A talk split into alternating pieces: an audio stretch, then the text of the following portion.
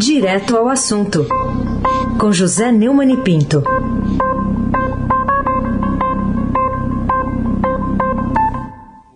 Bom dia, Neumann. Bom dia. Raíssa Abac, Carolina Ercolim. Bom dia. Almirante Nelson e o seu transatlântico cruzando o canal de Suez. Bárbara Guerra, Afrânio Vanderlei, Clã Bonfim, Emanuel, Alice Isadora. Bom dia, melhor ouvinte, ouvinte da Rádio Eldorado 107,3 FM. Aí se abaque o tríplice coroado, três coroas. Como é que cabe três coroas na cabeça? Hein? Não, não consigo. É, o cabelo ajuda um pouco a segurar, mas não, não dá.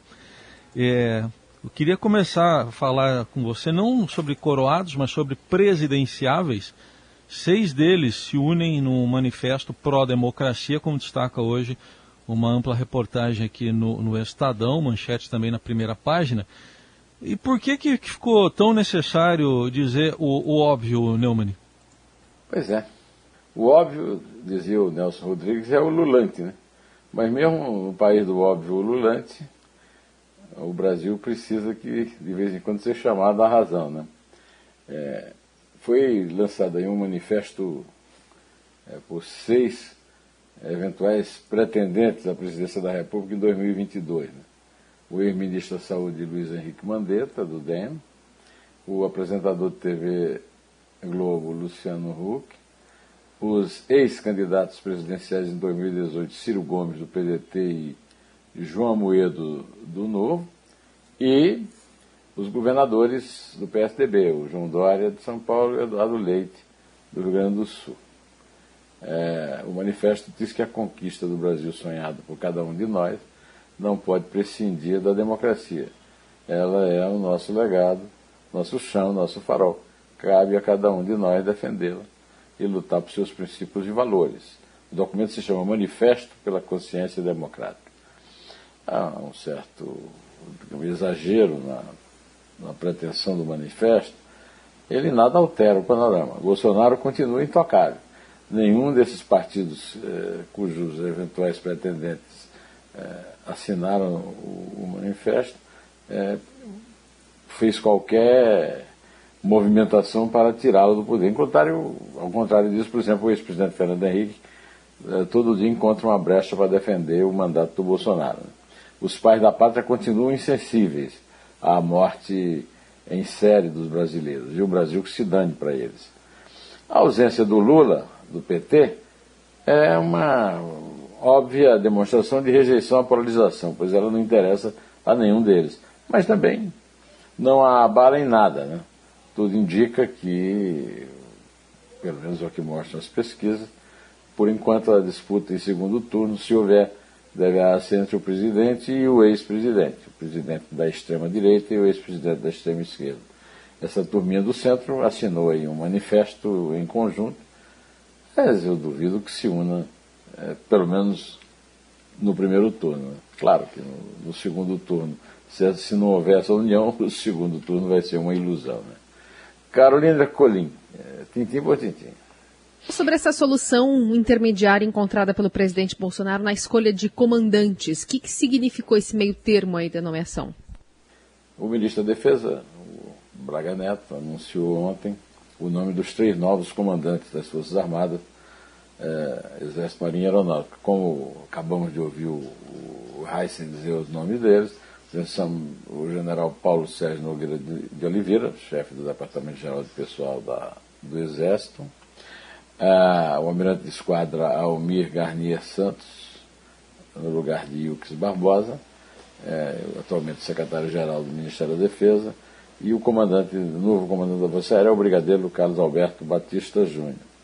O, o, o general vai substituir o Edson Pujol, que deixou o cargo é, em, em solidariedade ao, ao, ao, ministro da Defesa que foi demitido, né, o Fernando Azevedo de Silva, mas que, na verdade, é, era o, digamos, o pomo da discórdia. Né?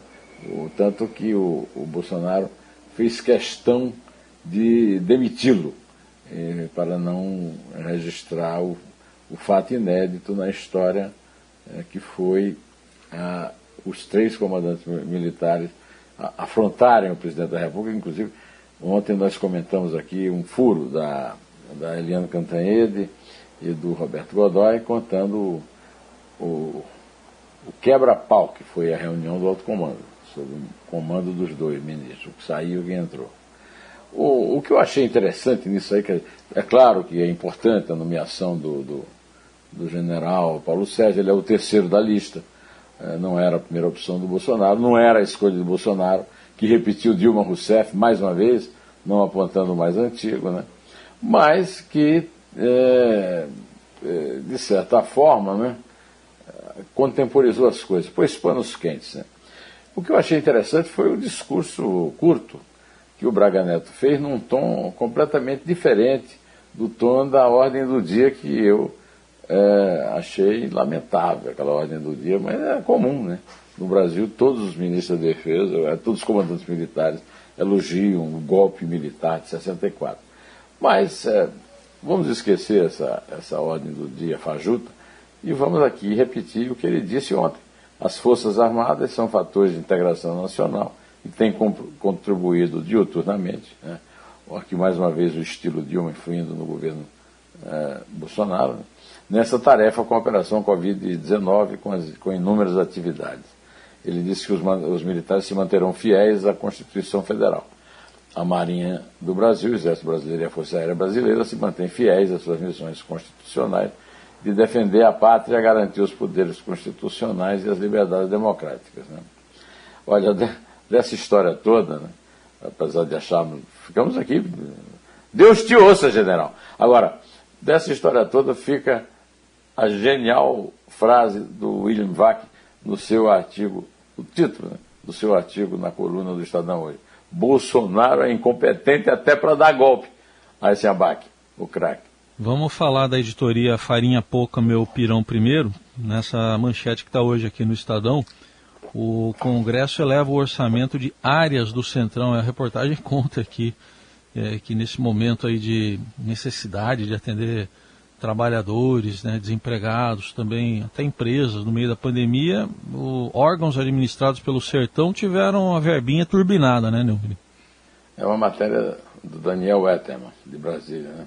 O mesmo Congresso que subestimou despesas obrigatórias com Previdência, Seguro-Desemprego no orçamento de 2021, despesas obrigatórias, quer dizer, eles não sabem o sentido da palavra obrigatória, turbinou verbas é, em órgãos chefiados pelo Centrão. Num deles, o salto foi 224%.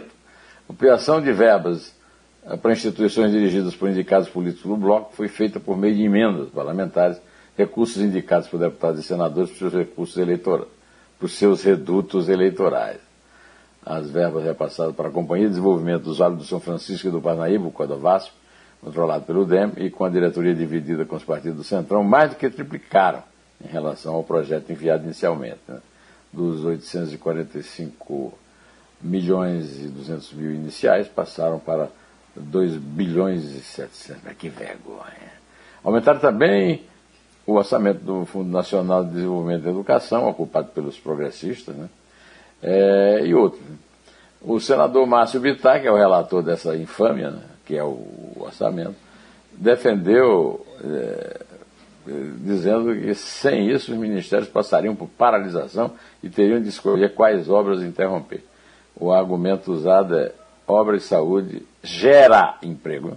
Obra e saúde gera emprego. Aprendeu essa aí? O que é que diria o Frei Crisóstomo disso aí? É, a fome do Centrão por dinheiro e poder é pantagruélica. E Bolsonaro não é um presidente indicado para enfrentá-la. Eu aqui, mais uma vez, convoco para você ler um artigo de um colega nosso aí, o Roberto Macedo, professor de Economia da USP, na página 2, sobre o controle do Centrão, Congresso corrompeu o orçamento de 2021.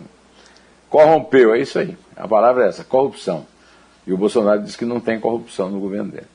Carolina Ercolim, tintim por tintim. Ô, Neumann, é, quer falar um pouquinho sobre o Arthur Lira, né? Ontem fez bastante coisa lá no Congresso. Teve a questão das vacinas, né? Tentando ampliar para que empresários comprem vacinas para os seus próprios funcionários, né? E, e, e despreze os outros brasileiros, formando uma fila dupla ali de vacinação. teve também um reajuste ele não simbólico, né? Não dá para dizer que foi simbólico é, para uso também de saúde, né? De plano de saúde dentro ali pelos congressistas. É, levando em conta toda a situação, enfim, né, do país, de colapso na saúde, de falta de leitos, gente sem nenhuma condição de ter acesso à saúde, mas o reajuste deles parece estar garantido. É, é, acontece que os parlamentares já têm direito a um plano de saúde ligado à Caixa Econômica Federal que permite atendimento em hospitais privados. Né? E, e, e, qualquer aumento nesse sentido é privilégio. Né? É, e também são atendidos eles e os seus parentes pelo Departamento Médico da Câmara em Brasília, com estrutura de enfermaria e vários, e vários exames. Né? Há exames que são vexames, privilégios vergonhosos mas que não envergonham parlamentares, o, o Bolsonaro que patrocina essa farra, nenhum, nenhum desses pais da pátria, só que não, né? Aí se abaque, o craque. Bom, Neumani, o destaque do dia é esse dado do consórcio imprensa: 3.950 mortos em 24 horas no Brasil, mais um recorde, como destaca aqui a manchete do Estadão. E só que nada disso muda o discurso do presidente, né, Neumann? Sim, senhor. É, em março morreram 66.868 brasileiros. 20.799 nos últimos sete dias. É tudo recorde. Né? Aí, no meio do recorde, o capitão sem noção chefia uma reunião de um grupo lá de comitê de crise, né? É, e sai dele é, dizendo na direção oposta do, do, do, ministro da Saúde, Marcelo Queiroga, do presidente do comitê, né, o Rodrigo Pacheco, presidente do Senado, do presidente da Câmara, Arthur Lira, todo mundo de máscara, todo, ele sem máscara, o, Jair, o Bolsonaro teve que ouvir um, um recado lá do Fábio Faria para pôr a máscara, né, e todo mundo defendendo, não lockdown, porque não existe isso no Brasil, defendendo um, um isolamento social que que fracassou, inclusive nessa, nessa antecipação de feriados, que é uma ideia de Jerico do presidente Bruno, do prefeito Mundo Covas, que foi, até, é, foi repetido em outras prefeituras. Mas o, o, o, o Bolsonaro é, disse com, com aquela lorota de sempre, olha, é, o preciso trabalhar, eu para trabalhar não pode ficar em casa, é, reclamando das medidas restritivas de governadores. E, ou seja, Bolsonaro continua o mesmo. Quem quiser que se adapte a ele, ele é assim mesmo, como dizem os que o mantêm no poder. Praticamente todos os pais da pátria do Brasil. Carolina Ercolim, tintim por tintim.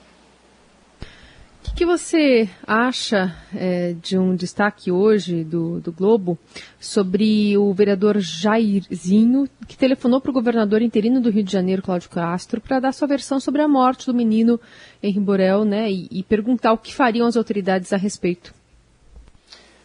O telefonema, noticiado pelo, pelo, pelo Lauro Jardim, é uma confissão, né? É uma confissão de que aquela, aquela versão que não dá para acreditar nela, em nada, né? É, que foi repetida ao bestalhão do governador do Rio, Cláudio Castro, né? é simplesmente um, um desplante. Né? É, o, o, vereador Jairinho não, não ficou na versão, ele também, segundo o relato feito pelo Cláudio Castro, perguntou o que seria feito pelas autoridades. E o Castro teria respondido que caberia à Polícia Civil, o 16º DP, investigar o ocorrido. Agora, o, o próprio Lauro Jardim publicou um dia antes que, em 2008, uma equipe de reportagem do jornal O Dia foi torturada por milicianos na favela do Batã, na zona oeste carioca. Naquela ocasião, o pai de Jairinho, deputado estadual, ex-policial militar, ex-preso pela Lava Jato, bolsonarista, como o próprio vereador Jairinho, coronel Jairo, foi apontado como um dos políticos envolvidos com os criminosos. Esse crime bárbaro pode ficar impune. Até agora é o que tudo indica. O Rio de Janeiro continua sendo como cantar. Aliás, os dois crimes bárbaros, né? A tortura lá no, na Batã e o crime do apartamento da, da, da, Barra da Tijuca. Até agora é o que tudo indica isso. O Rio de Janeiro continua sendo, como cantava Gilberto Gil na época da ditadura militar, elogiada e, e, e, e considerada histórica, marco da democracia pelos ministros da defesa do Bolsonaro. E Cláudio Castro continua sendo uma vergonha, agora sob as bênçãos da família presidencial. Carolina Ercolim, no meio de tanta notícia ruim, vamos contar? É três. É dois. É um. Em té.